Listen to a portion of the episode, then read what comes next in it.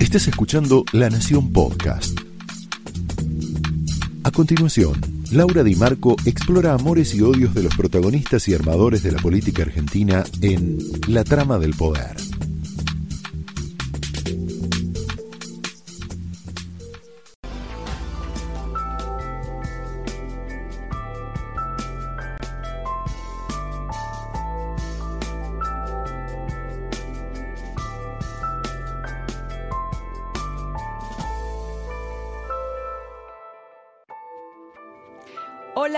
Noches, bienvenidos a la trama de esta noche y de este día en el que pasó absolutamente de todo, entre otras cosas un debate muy intenso que se está dando en el Congreso eh, por la legalización del aborto. Eh, bueno, una noticia de último momento que después de no hablarse durante dos meses, Alberto y Cristina Kirchner confluyeron en un acto eh, en el Día Internacional por los Derechos Humanos, en la ex ESMA. Eh, fue bastante curioso verlos, ¿no? Porque Cristina en realidad se refirió solo una vez al presidente Alberto Fernández. Eh, y le dijo algo así, se refirió una vez como diciendo que tenía un, un trabajo muy duro eh, con, respecto a la pandemia, pero después hizo todo un discurso autorreferencial, haciendo una especie de autobombo de su gobierno y, bueno, comentando o destacando que en el 2015 la Argentina era un país mucho más vivible que hoy, ¿no? Eh, ¿no? estuvo la oposición, algo importante, parece que los derechos humanos son solo de una facción de gobierno, y vamos a ver eh, a Lita Boitano, que es una de las, eh, una integrante de un organismo de derechos humanos, que explicaba así cómo Cristina se sumó a último momento a este acto. Allá por el 2015, porque tampoco vivíamos en Disneylandia, los argentinos y las argentinas vivíamos mucho mejor teníamos la vida más organizada. Decirles a usted, presidente, que tiene una tarea muy dura. Yo lo había soñado anoche. Sabía del presidente, pero dije, ¿y no estará Cristina por ahí? Bueno, Lita Boitano, la que escuchábamos y que está blanqueando un poco, que bueno, que eh, claro, como está todo mal en la relación entre Alberto y Cristina, soñó que estaba, que se sumaba a último momento en un acto que en realidad estaba previsto solamente para el presidente Alberto Fernández. Hoy se cumple un año del gobierno del presidente eh, Fernández, un cuarto gobierno kirchnerista que fue un experimento de Cristina Kirchner que no está saliendo bien. Ella misma blanqueó este disgusto, no es algo que se me ocurra a mí, lo blanqueó en su última carta, en la que ningunea a Alberto Fernández a tal punto que no lo nombra en ningún momento. Los únicos logros, entre comillas, que destaca a modo de balance son los conseguidos por ella misma y su hijo en el Congreso. Lo vamos a tener a Marcos Aguinis, que hace mucho que no habla para la televisión. Vamos a hacer un análisis con él, un ensayista extraordinario, un intelectual extraordinario, eh, y, vamos a tener el lujo en la trama de tenerlo eh, para, analizar esto, ¿no? Para analizar la Argentina de hoy y esto que te estoy contando ahora. A estas eh, alturas, digamos, ella pensaba, Cristina pensaba que ya estaría liberada de las causas por corrupción. Este fue el pacto no escrito que selló con su criatura política, con Alberto Fernández, y ahora lo que siente es que esta criatura le falló, a lo condenaron y ella y sus hijos siguen procesados, algo que según ella no tendría que estar sucediendo. Pareciera que los jueces ya no le tienen tanto miedo como antes y que el único que verdaderamente le teme es Alberto. Ese pacto de impunidad como prenda de canje para que Alberto sea presidente lo blanquea como nunca antes en su tercera carta. Las cartas de Cristina son como explosiones, como bombas, como estallidos que ella intercala en largos, larguísimos silencios. Porque Cristina gobierna con el silencio, hasta ahora gobierna con el silencio. Obviamente que eh, en esta frustración que ella tiene con Alberto Fernández y la Corte, porque le pegó muy duro a la Corte, hay un desconocimiento, hay un ninguneo de la división de poderes, ¿no? que es el corazón de una democracia. Si algo define la democracia es justamente la división de poderes, ser un sistema de frenos y contrapesos. Eh, y el hecho de que el poder es, es temporal, se ejerce por un límite, la gente no se eterniza en el poder. Bueno, le está pidiendo a Alberto que transgreda ese principio y que intervenga en un poder que en una república se supone independiente. De hecho, en su carta denuncia que a la Corte no la controla nadie. Bueno, claro, en una democracia robusta, la Corte es o debería ser la última palabra y efectivamente no la controla nadie y por eso sus miembros necesitan, para ser electos, un amplio apoyo, un amplio respaldo de la dirigencia política, mayorías especiales. Pero ocurre que esta Corte no le está dando la razón, le está poniendo un límite y eso la enfurece, eso la llena de impotencia. La carta es eso, la muestra de su impotencia. Sin mencionarlo directamente, acusa a su criatura política, Alberto, de no haberla liberado de la tortura de lo que ella llama lawfare, que es el uso de la justicia para perseguir a enemigos políticos. Es decir, aquí no habría corrupción. Lo que habría es persecución a dirigentes que han beneficiado al pueblo. En su configuración mental, Alberto es culpable por esto, o al menos es inoperante. Hoy su hijo político, Axel Kisilov, también le acompañó en este reproche contra Alberto, larvado, ¿no? Lo, escuchamos.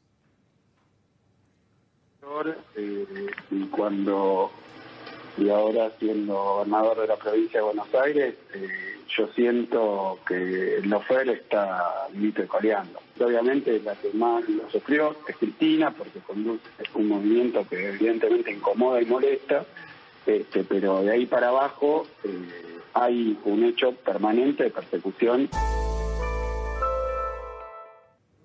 Bueno, a su criterio, eh, la justicia, que ya no le responde como antes, hizo dos cosas imperdonables. La Corte confirmó la condena Vudú por la compra fraudulenta de la única imprenta que puede imprimir dinero en la Argentina. Y la Cámara de Casación Penal, el principal tribunal del país, el máximo tribunal, le dio un espaldarazo a la ley del arrepentido, es decir, convalidó eh, le dio un espaldarazo a la, en realidad a la causa de los cuadernos que reveló esta tramoya, no trama ya, esta tramoya entre funcionarios kirchneristas y eh, empresarios de la obra pública donde había un festival de coimas alrededor, que bueno, esto es lo que se está investigando y esto es lo que los arrepentidos contaron. Que las causas de Cristina sigan avanzando en la justicia, aunque sea lentamente, es una prueba de que el supuesto lofer no sería tan lofer, porque sigue más allá de Macri, ¿no? Eh, vamos a escucharlo a Julio Bárbaro, que habló, eh, habló con Mitre mm, hace un par de días sobre este tema cuando veo esto, este debate por vudú y la Suprema Corte, me asusto, porque si alguien es capaz de poner la imagen de su lealtad al amiguismo con vudú a la par de una Suprema Corte, que no pueden decir que es gorila. Ahí hay un señor Rosati que fue ministro de Netro, hay un señor Maqueda que tiene que ver con la historia del periodismo. Es una corte que básicamente yo no puedo decir que tiene un bando. Entonces, es imprescindible que haya una institución en la cual a veces voy a sentir que estoy más de acuerdo y otras no, pero que se instale por encima de mis pasiones. Si no, no hay nación, no hay república. Bueno, ahí el peronismo no kirchnerista, ¿no? El peronismo clásico. Alberto hizo de todo este año para complacerla, pero aún así no consiguió el amor de Cristina. Todo lo contrario, Cristina lo desprecia, lo desprecia cada vez más. Se deformó hasta lo inimaginable. Mira el caso de Venezuela. Contra toda la comunidad internacional, Estados Unidos, Grupo de Lima, Gran Bretaña, Europa, el gobierno argentino, para complacer al kirchnerismo duro, guardó silencio sobre las fraudulentas elecciones en Venezuela. Un régimen denunciado por graves violaciones a los derechos humanos, tal como revelaron los informes de Michelle Bachelet. ¿no? Nos detenemos un poquito acá. Mirá la locura de hoy, ¿no? cuando eh, eh, el kirchnerismo, el gobierno, eh, conmemora el Día Internacional de los Derechos Humanos y a la vez guarda silencio en un régimen que viola sistemáticamente los derechos humanos. Pero mira el tuit de Alberto Fernández en el 2017. ¿Lo podemos ver acá? ¿Lo vemos? Ahí, mira. A ver, Abajo está Alberto Fernández. En Venezuela se ha quebrado la convivencia democrática y el gobierno ha cometido abusos imperdonables sobre los derechos humanos. El silencio es complicidad, decía Alberto Fernández en el 2017. Bueno, hoy por lo menos, digamos, mantuvo, después lo vamos a hablar con Jaime Rosenberg, en esta oportunidad mantuvo silencio, ¿no? no, no, no habló sobre lo de vudú, porque había, había sido lapidario con vudú, y no habló sobre el tema Venezuela. Después vamos a hablar sobre los silencios del presidente. Para agradar a Cristina se peleó con Rodríguez Larreta y hasta le metió la mano en la billetera a todos los porteños después de que el jefe porteño lo acompañara como pocos durante la cuarentena.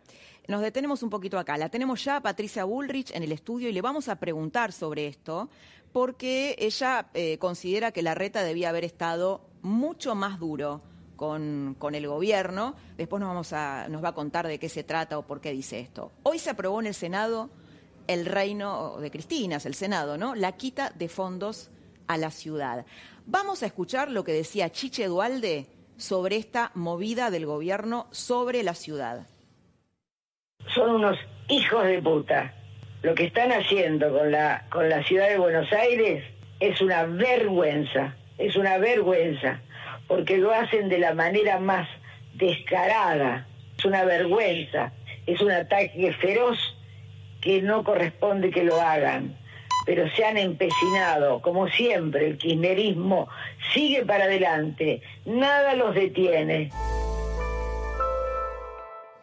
Acompañó eh, la liberación, Alberto, ¿no? Acompañó la liberación de, de, todos los funcionarios kirchneristas con causas por corrupción, los mismos que antes él condenaba. Y bueno, como era previsible también, le dio la razón a Cristina Kirchner en esta, en esta carta, en sus críticas contra la Corte, cuando hace un par de meses atrás había defendido a la Corte en el mismo sentido que lo hizo Julio Bárbaro, que lo escuchaste hace un ratito. Vemos el tape de Alberto defendiendo a Cristina. Lo que creo es que lo que dijo ayer Cristina es un llamado de atención para todos, porque, porque la justicia, lo vengo diciendo hace muchos años, no está funcionando bien en Argentina. No está funcionando bien. Yo debo confesar que comparto mucho de lo que ella ha planteado ahí porque es una mirada objetiva de lo que está pasando en la justicia. ¿Por qué la Corte no le teme a Cristina? Porque olfatea la impotencia del gobierno, porque observa las dificultades de un peronismo que va a tener que hacer un ajuste en un año electoral, porque toma nota de una coalición que está dividida. Eh, bueno, y en última instancia, avanzamos un poquito, en última instancia, porque teme que también en este ir por todo vayan por ellos y pone un límite. La economía argentina, como dijo Guillermo Calvo en la trama el jueves pasado, está en un estado terminal. Recordamos el momento en que lo dijo. La Argentina está, lamento decirlo, en una situación terminal. Terminal, yo nunca la he visto tan mal como ahora.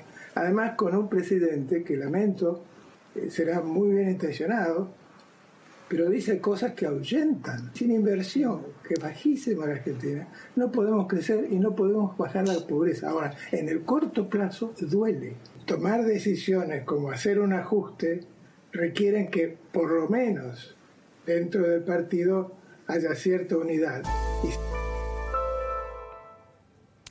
Bueno, Fiel elaboró un informe que dice que entre octubre y noviembre los precios al consumidor aumentaron un 3,7%, viene aumentando así, primero un 1 y pico, después un 1 y un, 2 y pico. Bueno, la realidad es que la tasa de inflación eh, crece mes a mes en la Argentina y el gobierno de Alberto Fernández eh, sigue sin tener un plan económico. La pobreza ha subido este año un 10%. Según eh, la Organización para la Cooperación y el Desarrollo Económicos, la OCDE, es una organización que busca eh, desarrollar políticas de prosperidad en el mundo, Argentina es el país con una caída más pronunciada del PBI, es decir, de la actividad económica, y el cuarto en el mundo, tomando la cantidad de víctimas del coronavirus por millón de habitantes. Se llegó a 40.000 fallecidos después de que el presidente, ¿te acordás?, pronosticara al comienzo de la pandemia, eso es lo que dijo al comienzo, que si fuera Macri, el presidente, los muertos por COVID serían 10.000, perdón, 10.000. Su gobierno cuadriplicó esa profecía, ¿no? Bueno, después de 10 años sin crecer, porque la Argentina hace 10 años de que no crece, es uno de los países del mundo que mayor número de impuestos tiene y mayor presión fiscal tiene. A pesar de eso, en los últimos meses se crearon 14 nuevos gravámenes. Alberto le reprochan todos, los hijos políticos de Cristina, Cristina, el kirchnerismo duro, y también Grabois, que orbita por ahí. Mira lo que dijo. Cualquier argentino, desde luego, y a cualquier funcionario público, y desde luego, eh, si, si no se puede hacer nada para evitarlo, hay que cerrar la Casa Rosada. En medio de esta situación terminal, el martes pasado un adolescente de 15 años se convirtió en asesino. Asesinó de un disparo en el cuello a Dimitri Amirian para robarle una bicicleta. Era atendió alguna vez como médico o, creo que es eh, fisioterapeuta a Patricia Bullrich, después nos va a contar esto. Pero la realidad es que este homicidio reabrió el debate sobre la reforma del sistema penal juvenil que sería una forma de proteger y reparar a las víctimas, por supuesto, pero también a los chicos que delinquen para poder recuperarlos. Esto, esto lo vamos a hablar con, con Patricia Bullrich en nuestra tertulia. Los chicos que delinquen tienen generalmente dos finales, o asesinan o son asesinados. La experiencia en el mundo revela que cuando el Estado interviene tempranamente, en rescatar a estos jóvenes de 12, 13, 15 años que están en conflicto con la ley penal, tienen altas chances de recuperarlos para la sociedad. Es distinto a un delincuente que tiene un largo historial. El joven asesino había sido detenido antes de esto cuatro veces, es decir, el Estado tuvo cuatro oportunidades que perdió de evitar lo que era la crónica de una muerte anunciada, pero la desaprovechó. Lo único que hizo fue liberarlo y dejarlo en manos de padres que evidentemente no paternan. ¿Es esta la política de prevención de la que habla la ministra Sabina Frederick? Tal vez los dos únicos logros del presidente Alberto Fernández en este año de gobierno, digo con respecto a lo que él había prometido en su agenda y lo que efectivamente hizo, fue la reestructuración de la deuda con los bonistas, con los bonistas privados, y la probable sanción del aborto legal que en este momento se está discutiendo en el Congreso y que, eh, bueno, los números en realidad fueron cambiando a lo largo del día. Eh, lo vemos, sí, tenemos una placa ahí, ¿no? Los números fueron cambiando a lo largo del día. Acá está, bueno. Tenemos eh, un 126 diputados a favor, que son verdes, 17 indecisos y 109 celestes. Vamos al móvil que está justamente en el debate en el Congreso. Lo tenemos a Jero. Jero, ¿nos escuchás? ¿Cómo estás? Hola, buenas noches Laura, ¿cómo estás? Hola, ¿cómo bueno, y te saludo desde Pasos Perdidos. ¿eh? Ya 11 horas de sesión, eh, una sesión, bueno, por supuesto, maratónica por lo que pretende ser. Mira, recién el presidente de la Cámara de Diputados, Sergio Massa, anunció que a las 6 de la mañana se va a estar votando finalmente el proyecto por la interrupción voluntaria del embarazo, así que va a haber que esperar, no va a haber cierres de bloques como habitualmente en otro tipo de sesiones ocurren, lo que sí hay mucha insistencia por parte de Massa para con los diputados que se extienden por más de estos cinco minutos que tienen permitidos para hablar. Por supuesto, es un debate que eh, en algunos casos eh, obliga a algunos legisladores a hablar mucho más del tiempo permitido, pero bueno, esa es la indicación que ha dado hace unos minutos Sergio Massa a los legisladores de la Cámara Baja. Y por otro lado te cuento este poroteo que, bueno, recién estabas mencionando, desde la campaña nacional por el aborto legal, seguro y gratuito, establecieron ya un piso de 130 votos a favor del proyecto. Se necesitan 129. Que en principio, claro, que en principio ya estaría asegurado esto. Eh, hay algunos indecisos, que en las últimas horas se habrían volcado al sector verde, por así decirlo, como es el caso eh, de la diputada Corpachi, como es el caso de otros legisladores también. Va a haber abstenciones, a mí me dicen 117 votos en contra del proyecto, pero eh, como hace un ratito decía la ministra de Mujeres y Diversidad, Gómez Alcorta, no habría sobresaltos, no habría sorpresas. Con el aval de los funcionarios que estuvieron hoy aquí, se aprobaría el proyecto esta madrugada. Muy bien, Jero, muchas gracias y cualquier cosa te volvemos a contactar. ¿Cómo no? Buenas noches.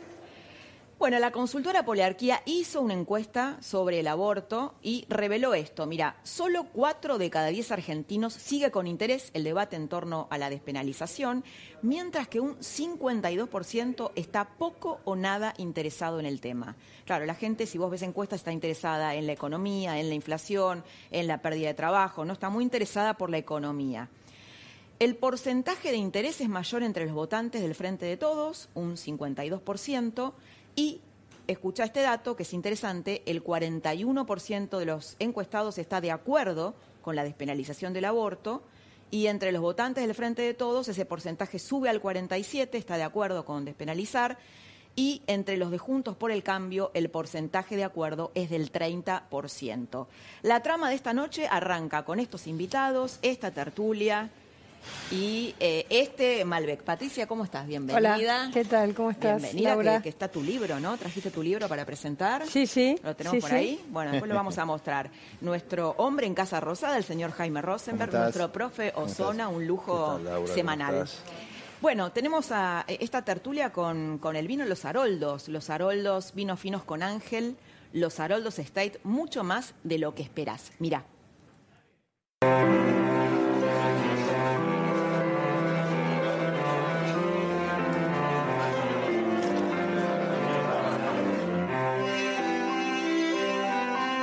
Los Haroldos State, mucho más de lo que esperás. Bueno, este es el libro de Patricia Bullrich, Guerra sin cuartel, terminar con la inseguridad en la Argentina, que muestra tu experiencia al frente de la cartera y también tiene propuestas. Sí, lo que hace fundamentalmente este libro es em, contar en hitos, en momentos, em, cómo se construye una gestión, ¿no? Entonces, eh, porque los hitos lo que van generando son como eh, saltos o cambios culturales, eh, cambios de paradigma.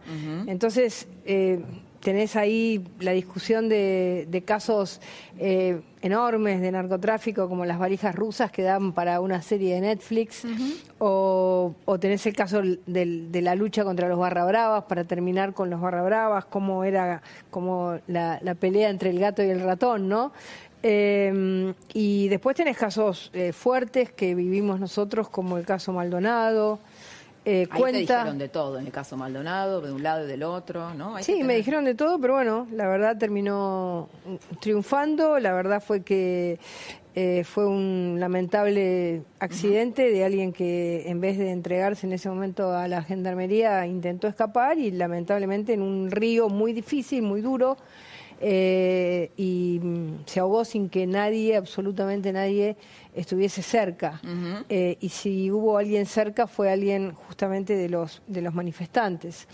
Eh, así que creo que mm, nosotros ahí cambiamos un, un paradigma que era la instalación de una mentira como verdad, la instalación de organismos de derechos humanos que machacaban con que lo único que les importaba no era la búsqueda de Santiago, sino que nosotros dijésemos que mm, era una desaparición forzada. Entonces ahí cuento todos, todos los detalles, las anécdotas, las reuniones, los momentos eh, que pasamos. Vos decís ahí, ahí, porque hay varios tramos, bueno, muy interesantes del libro, en donde yo recuerdo además ese episodio cuando estás en una reunión con organismos de derechos humanos y creo que una de las madres o abuelas te dice esto es peor que la dictadura y vos, y vos las mandás sí, sí. a la mierda. Claro, porque fue, fue muy duro. Yo estaba con, con Claudio Abruj y estaba con Germán Garabano y con Daniel Barberis, éramos cuatro.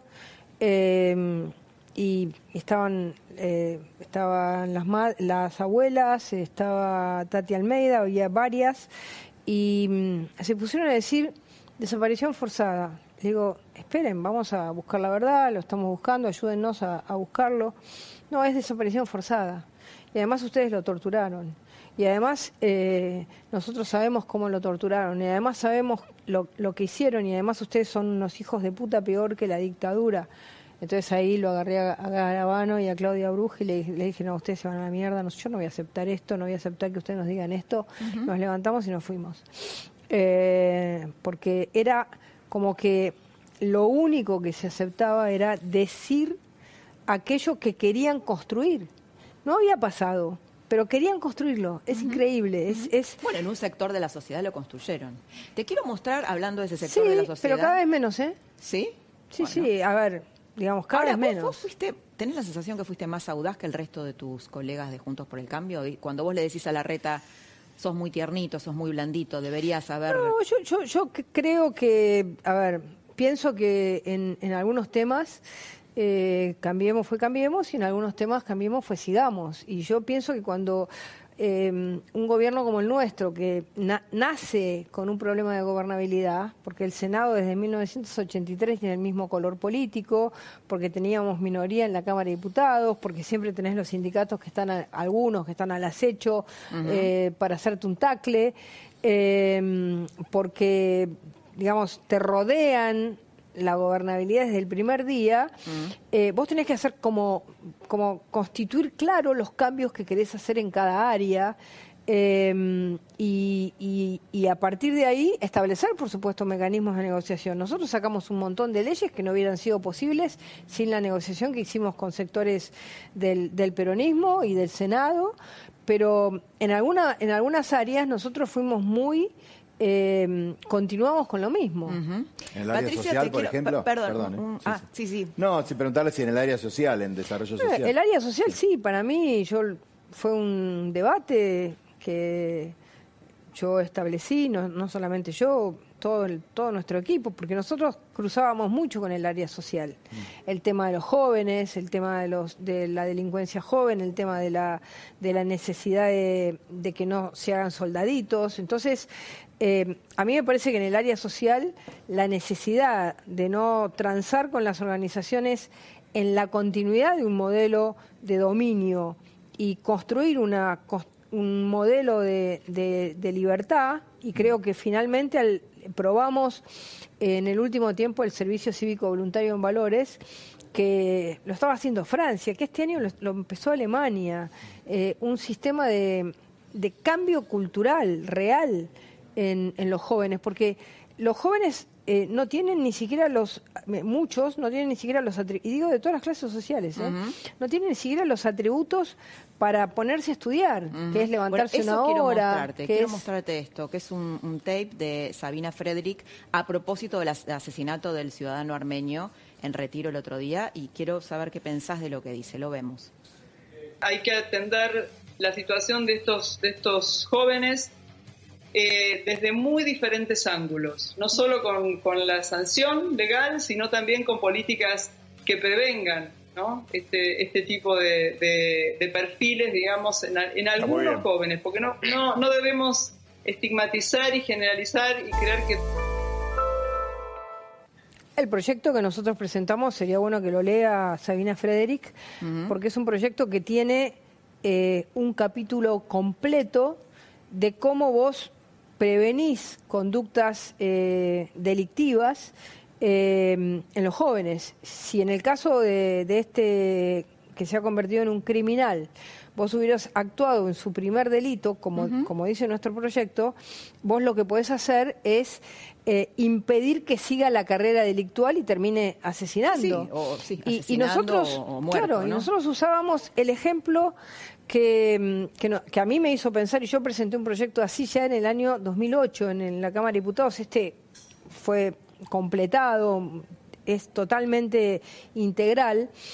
Em, fue el caso de por qué se creó la comisaría 52 en la ciudad de Buenos Aires, que fue un caso igual a este, un joven que había tenido muchísimas entradas en la calle Godoy Cruz y que termina asesinando un arquitecto en la calle La Finur eh, mm, y, bueno, y ahí comenzó un debate y yo me acuerdo que en ese momento presenté un proyecto en la Cámara de Diputados, luego lo seguí en el, en el, en el gobierno y ese, este proyecto que nosotros presentamos justamente lo que hace, por eso le recomiendo a Sabina Frederick que lo lea, lo que hace es generar la prevención la, el cambio de la conducta y también la sanción. ¿Por qué?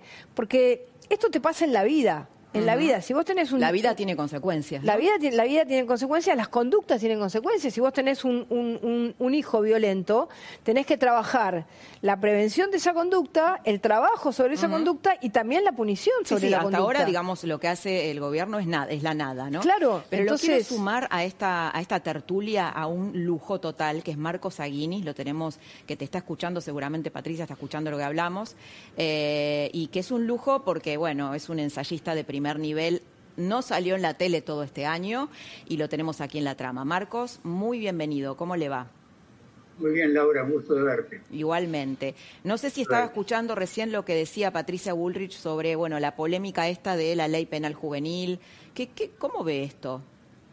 Estoy escuchando con mucha atención, desde luego, lo que dice es muy sensato y es absurdo que nuestro país quiera terminar o disminuir el delito apoyando solamente a los delincuentes. Esto es totalmente absurdo y trágico porque de esa forma se aumenta la delincuencia, no se disminuye. Eh, Marcos, hoy eh, se cumple un año del gobierno de Alberto Fernández, del cuarto gobierno kirchnerista, si uno lo quiere ver así. ¿Cuál es su balance? Después lo vamos a charlar acá en la mesa, pero nos gustaría saber cuál es su balance. Un balance de un año en un minuto no es fácil. No, no, en un minuto no. Pero aquí hay muchas cosas que decir. ¿Sí? Bueno, lo escuchamos. yo pienso que el balance es negativo este ha sido un gobierno muy negativo. Se le puede echar la culpa a la pandemia, desde luego es lo que se hace. Echar la culpa a la pandemia o echar la culpa al otro. Esto es muy típico de la psicopatía, siempre echar la culpa al otro. Ahora se le echa la culpa a la pandemia. Si no hubiera existido la pandemia, posiblemente se hubiera echado la culpa a otro próximo. Se comenzó echándole la culpa a Macri de todo, pero convirtió en el gran culpable de todo. O sea, en cuatro años, Macri es responsable de toda la desgracia del país de 70 años es notable, ¿no? Es notable como lo hicieron. Pero ahora se habla de la pandemia. El resultado es muy negativo y lamentablemente Fernández será recordado como uno de los presidentes más tristes de nuestra historia. Más triste de nuestra historia. Fue elegido por ser un hombre débil, un hombre sometido, y es lo que está cumpliendo, está cumpliendo con su tarea. Eligió muy bien la vicepresidenta, fue en ese sentido muy hábil. ¿Lo eligió para poder manipularlo? claro, para poder manipularlo, desde luego, y lo que está haciendo. Nuestro país, como se dijo ya en varias ocasiones, no es un país presidencialista como exige la Constitución, es un país vicepresidencialista. Esto es realmente bochornoso. Eh, ¿Pudo leer la carta, la tercera carta de Cristina? Que hace un ataque a la Corte. ¿Cómo, cómo, ¿Cómo la leyó? ¿Cómo la evalúa? Yo la evalúo como una carta producida por la emoción. Ahora, ¿qué significa esa emoción? ¿Un avance o un retroceso? Esta carta no la escribí yo sola, desde luego. Fue apoyada por muchos colaboradores que seguramente también actuaron por emoción. Los políticos serán los que tendrán que determinar si esta carta significa una caída vertiginosa y desesperada o un real avance. Yo creo que más bien es una caída una caída terrible. Y a mí me parece que ningún miembro de la Corte va a contestarle como corresponde proceder. Si, por ejemplo, a la reina de Inglaterra se le insulta, la reina de Inglaterra va a contestar a quien le insulta. La Corte Suprema de Justicia es la Corte Suprema de Justicia. Faltarle respeto como se ha hecho es bochornoso. Es realmente bochornoso. Y la Corte no va a contestar, desde luego, para nada. Eh, Patricia, ¿qué pensás de la carta? De la carta de Cristina, donde, donde Cristina en un momento dice a la Corte no la controla nadie y hace un ataque muy fuerte a, la división de poderes, ¿no? A la República. En un país que no, que no viene sufriendo el ataque permanente a las instituciones, uno llamaría esto como un golpe blando. Eh, atacar de esta manera a un poder constitucional que además es la última ratio en nuestra Constitución, es la última palabra, eh, que no puede ser elegido popularmente porque sería... Eh, es lo que ella plantea, ¿no? claro, ella plantea la elección popular de sus miembros, sería eh, casi como un soviet, ¿no? Es decir, un, modelo soviético donde la ley es la ley del jerarca, o un modelo monárquico de antes, donde la ley era la ley del monarca. Es decir, em, la verdad es que em, e, es, es, un golpe blando, es decir, que una vicepresidenta de la nación eh, diga esto es muy fuerte. Ahora, yo coincido con lo que dice Marcos. Esto para mí es más un, símbolo de caída que de poder. ¿Por qué? Porque lo, que, lo que denota la carta es que Cristina Fernández de Kirchner esperaba para esta fecha la resolución de sus causas y esperaba, y esto es la promesa no cumplida, número 31, de Alberto Fernández, que no está escrita, que es que él, como profesor de Derecho Penal, como el que había dicho las cosas más brutales contra ella, como, como su gran espejo contra cara, iba a ser el que iba a lograr que la teoría del lawfare, de que las causas han sido políticas y no causas de corrupción, a esta altura fuese una doctrina de la Corte Suprema de Justicia. Eso es la venta que pero no lo logró, ¿no? es, que, este es que claro, pero a ver, digamos, un preso político, esta semana hubo un caso en Cuba de, músicos que escribieron canciones y los metieron presos por las canciones. Eso es un preso político. así es. No es un preso político un señor que va con 10 millones de dólares a guardarlos a un convento. Bueno, y mucho o un señor que se roba una Mandela empresa. Fue preso político. Eh, claro. Mandela. ¿Eh? Sí, no, y encima Mandela uno, Mandela es un preso como político José López que dijo, sí, yo por el cobré, apartheid. cobré Sí. ¿no? Mandela es un preso político. Es decir, a ver, eh, no, es la primera vez que un vicepresidente de la Nación está condenado. Entonces, eh, eh, que hoy est- esta vicepresidenta, que fue presidenta, haya elegido a un corrupto como, como su vicepresidente y ahora digan que es un preso político cuando se robó una empresa. Es decir, yo fui la primera junto con Margarita Stolbizer que nos enteramos de esto. Margarita Stolbizer presentó una denuncia penal, yo hice un pedido de informes en la Cámara pidiendo todos los detalles porque nos contaron en detalle lo que había pasado en el caso de Chicone.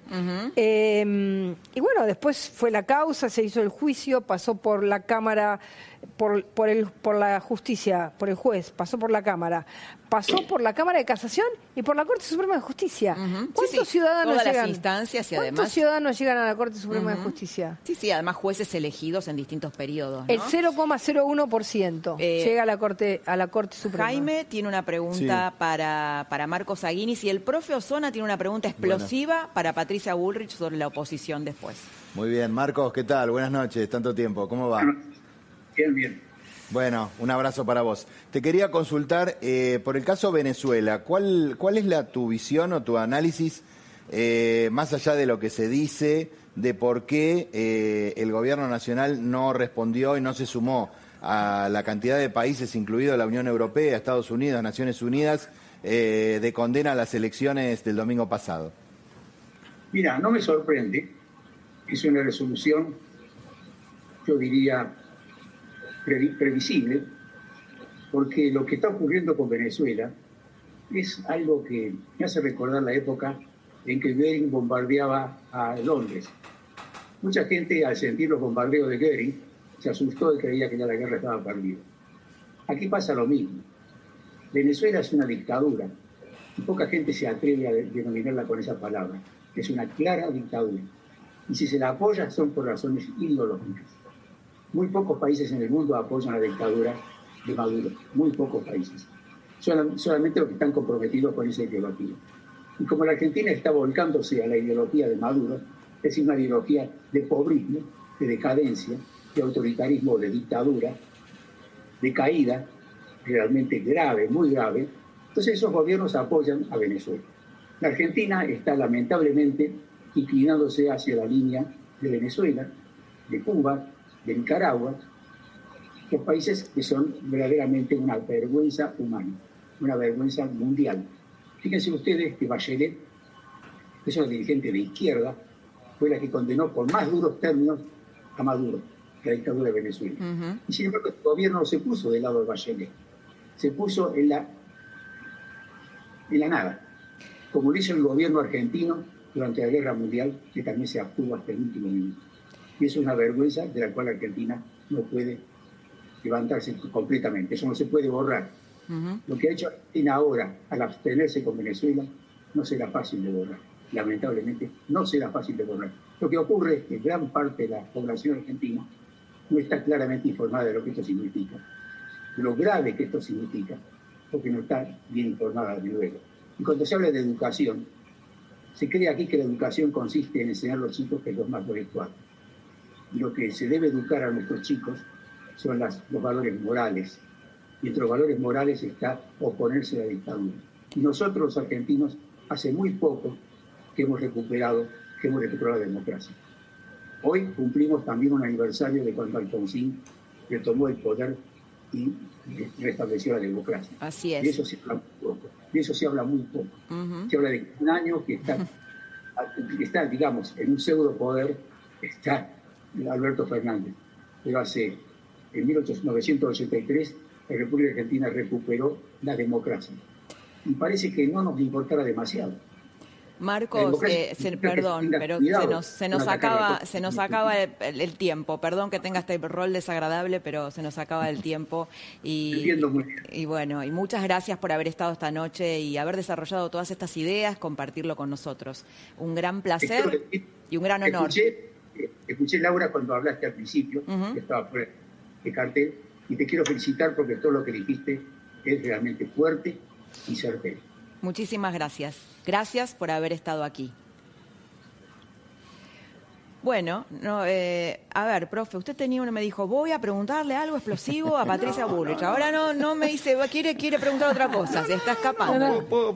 es una mujer de armas tomar, Pato. Bien, no se va a asustar igual. Eh, eh, hemos discutido muchas veces. No a ver, yo le voy a, así, así le hago un poquito de trampa. Dice que la oposición es débil y que el balance del primer año de gobierno fue livianito. Sí, yo creo que sí.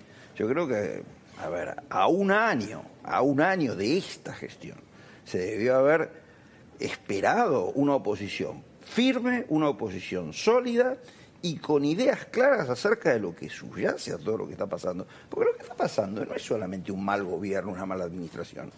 Y tiene bastante que ver con lo que vos dijiste alrededor del caso Maldonado y el lawfare, etcétera. Acá hay un cambio, acá hay una concepción ideológica contraria al espíritu de la Constitución Nacional. Cuando ayer se criticó a, la Corte Suprema de Justicia, se está criticando a la Constitución Nacional. Ahora, eso tiene que ver con una idea de país y con una idea institucional que no tiene absolutamente nada que ver con la democracia representativa de la Constitución. Eso la oposición lo tiene que plantear claro y lo tiene que hacer de una manera taxativa conjuntamente con todas las cosas que han pasado durante este año. Eh, verdaderamente soy parte de una ciudadanía que no me siento representado por esta oposición. Yo veo que esta oposición está en un internismo sordo, está en una actitud introspectiva y que no está a la altura de las circunstancias. Y mira, Patricia, hay una cuestión. Los regímenes autoritarios no son solamente el producto de la voluntad autoritaria de, de, un dictador, sino de la calidad de sus opositores. Lo que pasó en Venezuela, creo que es bien claro, no fue solamente por culpa de Chávez. Es una oposición débil que desgraciadamente permitió erigir la monstruosidad que se, Bien. Y ha hecho su catarsis el pro... Eh, eh, espera un poquito, Patricia, porque tenemos que ir un corte. Patricia responde después del corte la catarsis del profe Osona. Aprovecha en Frávega lo mejor para el verano. Piletas, parrillas, sombrillas, muebles de jardín y más. Llegó el momento. Veranizate. Tenemos mucho más para disfrutar. Frávega, cerca tuyo, siempre. ¿Sabías que en lo que va del año casi 4 millones de personas tuvieron dudas sobre su seguro de auto? Deja de buscar. Con Unigo Más podés tener la cobertura más completa del mercado en tu plan de terceros completo. ¿Qué estás esperando? Cotiza en unigo.com y descubrí un seguro distinto para vos y tu auto. Y ahora podés conocer nuestro plan más elegido con un 25% off por 3 meses. ¿Te lo vas a perder? Hace 15 años nacían las gemelas. Son lo más importante de mi vida. Hace 15 años arranqué la empresa. Empecé de poquito, pero fuimos creciendo. 2005, qué buenas vacaciones. Oh, qué divertido. La carreta, campeones 2005. Hace 15 años nos casamos. Una fiesta tremenda.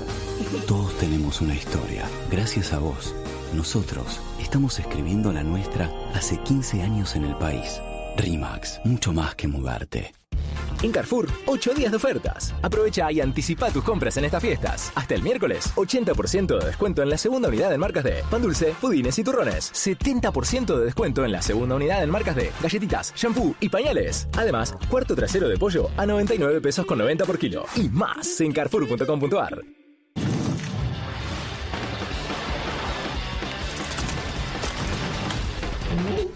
Albalatex Ultra Lavable. Más fácil de remover las manchas y mucho más resistente a la limpieza frecuente. Ayuda a la higiene de tu hogar. Es un verano diferente. Sí, pero mis ganas de sol son las mismas. Y nuestras ganas de protegerte también. Eastin, love your skin. Especial Navidad en Frávega y Frávega.com. Aprovecha hasta 40% de descuento y hasta 18 cuotas sin interés y envío gratis en regalos seleccionados. TV, celulares, gaming, audio, bici, juguetes, piletas y mucho más. Frávega, cerca tuyo siempre. Cuando la cuarentena arrancó, yo estaba lejos de mi casa. La pandemia me encontró con, con un gran amor. Pasaron 33 años, el amor estaba latente como primer día. Me quedo. Creo que la cuarentena hizo que apuráramos los procesos. No nos conocíamos tanto y fue como un salto al vacío. Tenía un poco de miedo por el espacio, pero con Benja la casa pasó a ser gigante. Fue un año en el que me enamoré como nunca me había pasado. Nos conocimos en un cumpleaños por videollamada. Estuvimos hablando horas y horas y horas por teléfono todos los días. Nos queríamos ver en persona. Solo se podía ir al supermercado. Así que La vi y estaba hermosa. sin él este año no, no hubiese sido lo mismo. Te amo, amor. Con toda mi alma. Alma Mora, el amor nos necesita. En mi vida disfruto cada segundo. Para mi pelo necesito una solución rápida. Nuevo acondicionador, reparación rápida del VIP. Enriquecido con ser un reparador que transforma mi pelo sin esperar. Más reparador y con dos veces menos quiebre. El VIP revive tu pelo desde el primer uso. Nuevo acondicionador, reparación rápida del VIP. Todas lo valemos. En el corazón de Palermo, algunas cosas están abriendo.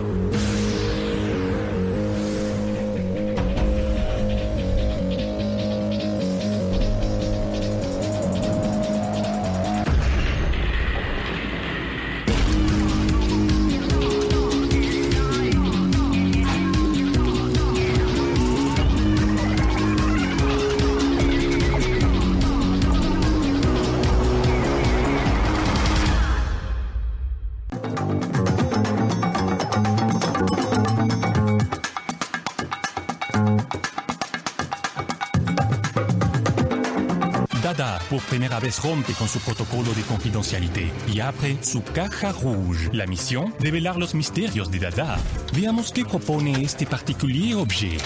Un pequeño extracto de nuestro roble francés que aporta las notas a especias, canela y coco del Dada 3. Y por aquí, un ave hace volar su imaginación. Estos son algunos secretos que solo se encuentran al abrir la caja rouge. Abrí tu mente, abrí un Dada.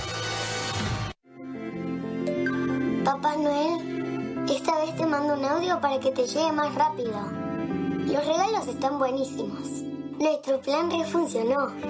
Encontrar el regalo perfecto en Mercado Libre con hasta 40% off y hasta 18 cuotas sin interés.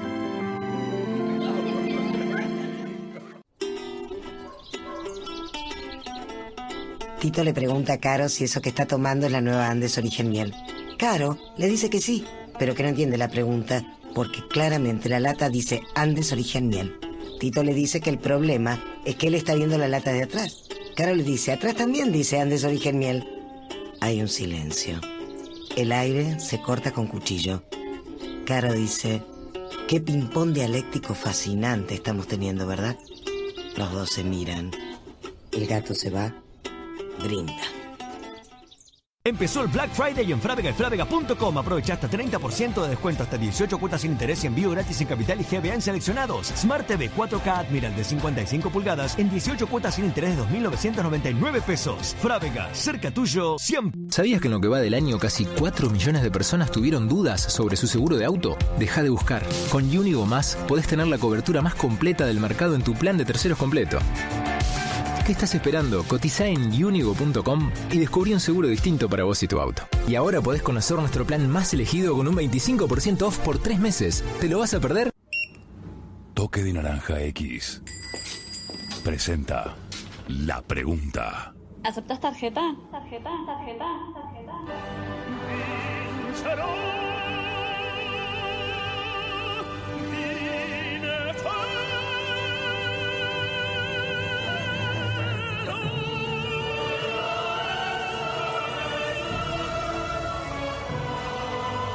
Aceptá, ahora podés. Con Toque de Naranja X, podés cobrar con todas las tarjetas y acreditar tus ventas de inmediato. Además, podés aceptar pagos contactless con chip o banda. Por fin, algo más efectivo que el efectivo. Toque de naranja X.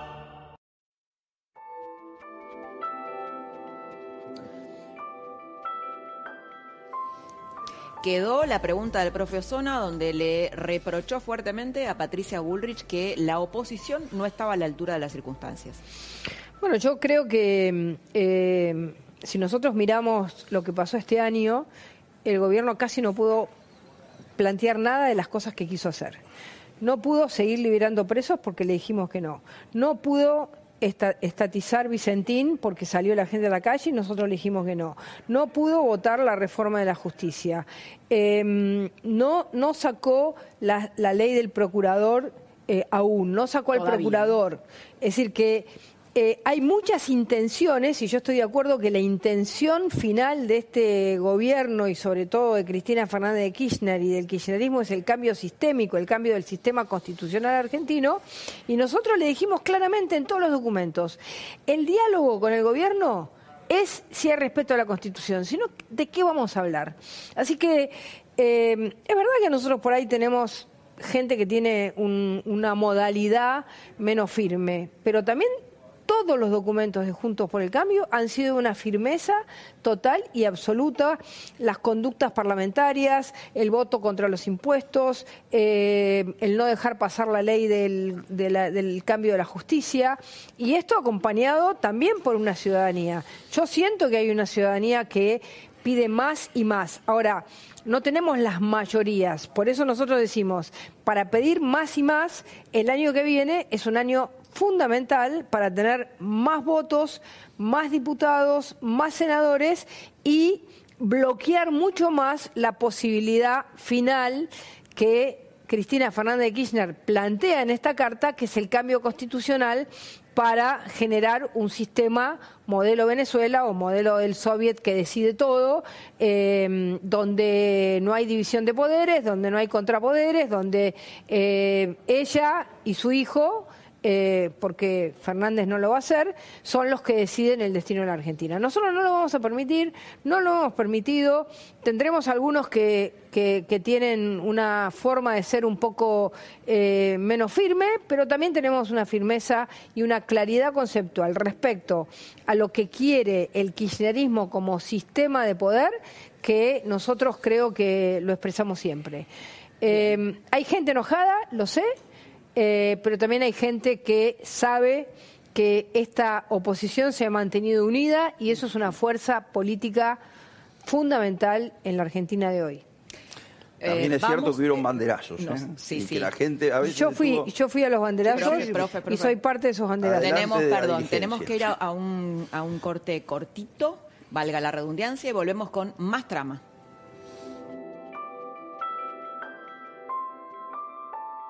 La fiesta Sacoto. Y hasta el domingo, 70% de descuento en la segunda unidad, llevando dos productos iguales en McCain, pan dulce y budines bimbo y valente. En sidras, bebidas fizz, golosinas y confituras navideñas. Alimentos para mascotas, shampoo y acondicionador. 3x2 en agua glaciar. 4x3 en leche larga vida seleccionadas. 3x2 en vinos finos, champañas y espumantes que podés combinar como quieras. Coto, 50 años celebrando con vos. ¿Sabías que en lo que va del año casi 4 millones de personas tuvieron dudas sobre su seguro de auto? Deja de buscar. Con Unigo Más podés tener la cobertura más completa del mercado en tu plan de terceros completo. ¿Qué estás esperando? Cotiza en unigo.com y descubrí un seguro distinto para vos y tu auto. Y ahora podés conocer nuestro plan más elegido con un 25% off por tres meses. ¿Te lo vas a perder? Buscamos bienestar para estar bien. Bien sanos, bien seguros, bien tranquilos, bien en todo. Bienvenido Grupo Sancor Salud. Bienestar para estar bien.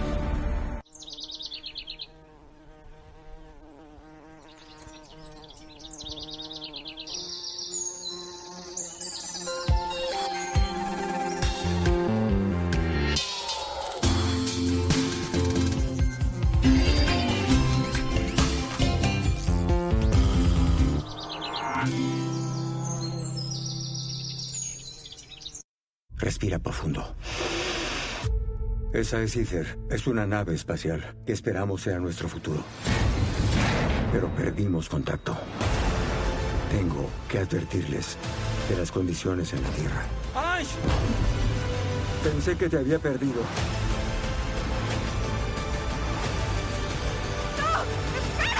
Si hay alguien allí afuera, nos escucharán.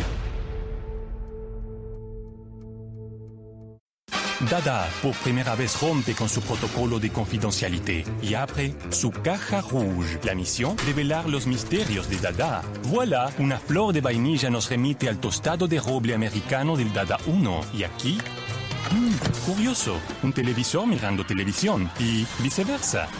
Estos son algunos secretos que solo se encuentran al abrir la caja rouge. Abrí tu mente, abrí un Dada. Es un verano diferente Sí, pero mis ganas de sol son las mismas. Y nuestras ganas de protegerte también. Eastin, love your skin. En cada asado, Orlando es la persona VIP. Very important proboleta. Con tres meses de maduración, la proboleta Santa Rosa no necesita harina ni proboletera. Tiene asegurado un lugarcito en la parrilla y los aplausos en la mesa. Santa Rosa. Dándole tiempo a lo que va cuarentena arrancó, yo estaba lejos de mi casa. La pandemia me encontró con, un gran amor. Pasaron 33 años, el amor estaba latente como primer día. Me quedo.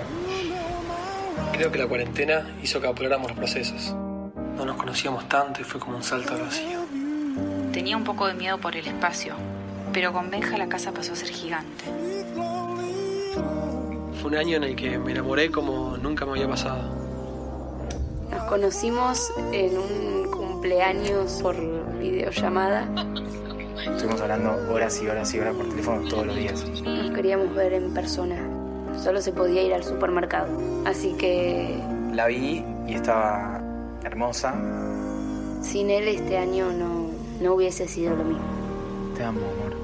Con toda mi alma. Alma Mora. El amor nos necesita.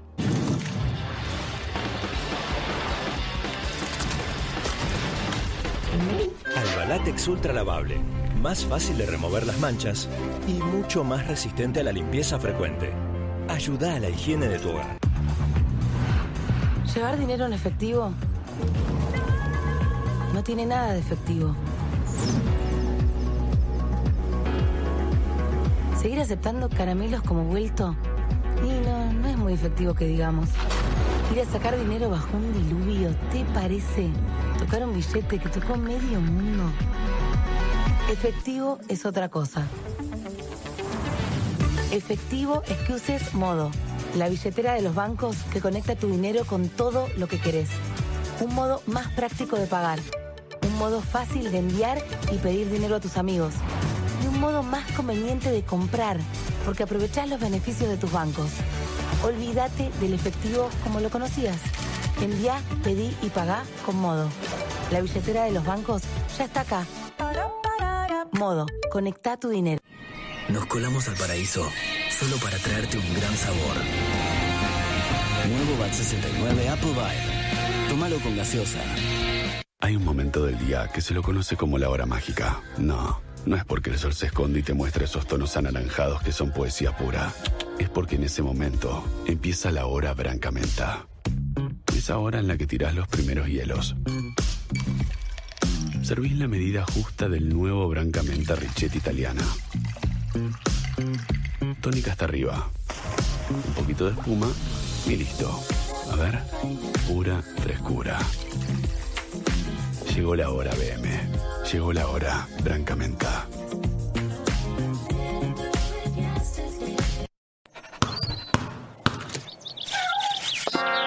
Oh. Viví tus mascotas sin barreras. Con Bravecto elimina las pulgas y garrapatas de tu casa. En perros y gatos, Bravecto dura hasta tres veces más. Atom Protect, la mascarilla que elimina el coronavirus. Lo más avanzado en protección para toda la familia. Mascarilla Atom Protect. Te cuida mejor. www.atomprotect.com Toque de Naranja X. Presenta la pregunta. ¿Aceptas tarjeta? Tarjeta, tarjeta, tarjeta.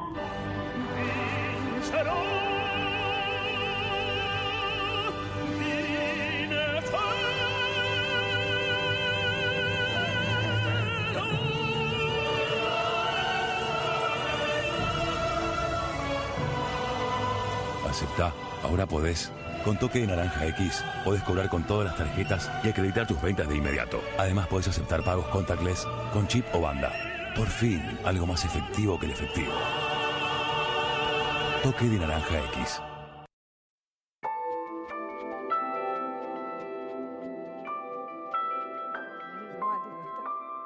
Bueno, llegamos al último tramito de la trama.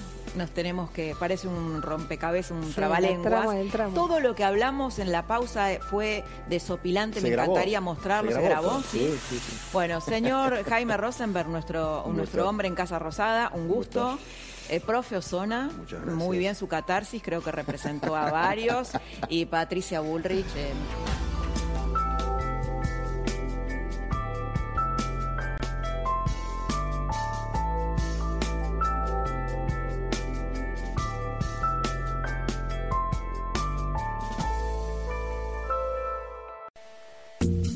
Esto fue La Trama del Poder con Laura Di Marco, un podcast exclusivo de La Nación.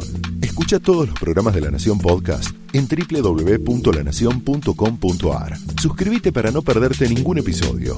Estamos en Spotify, Apple Podcast, Google Podcast y en tu reproductor de podcast favorito. Seguí escuchando La Nación Podcast.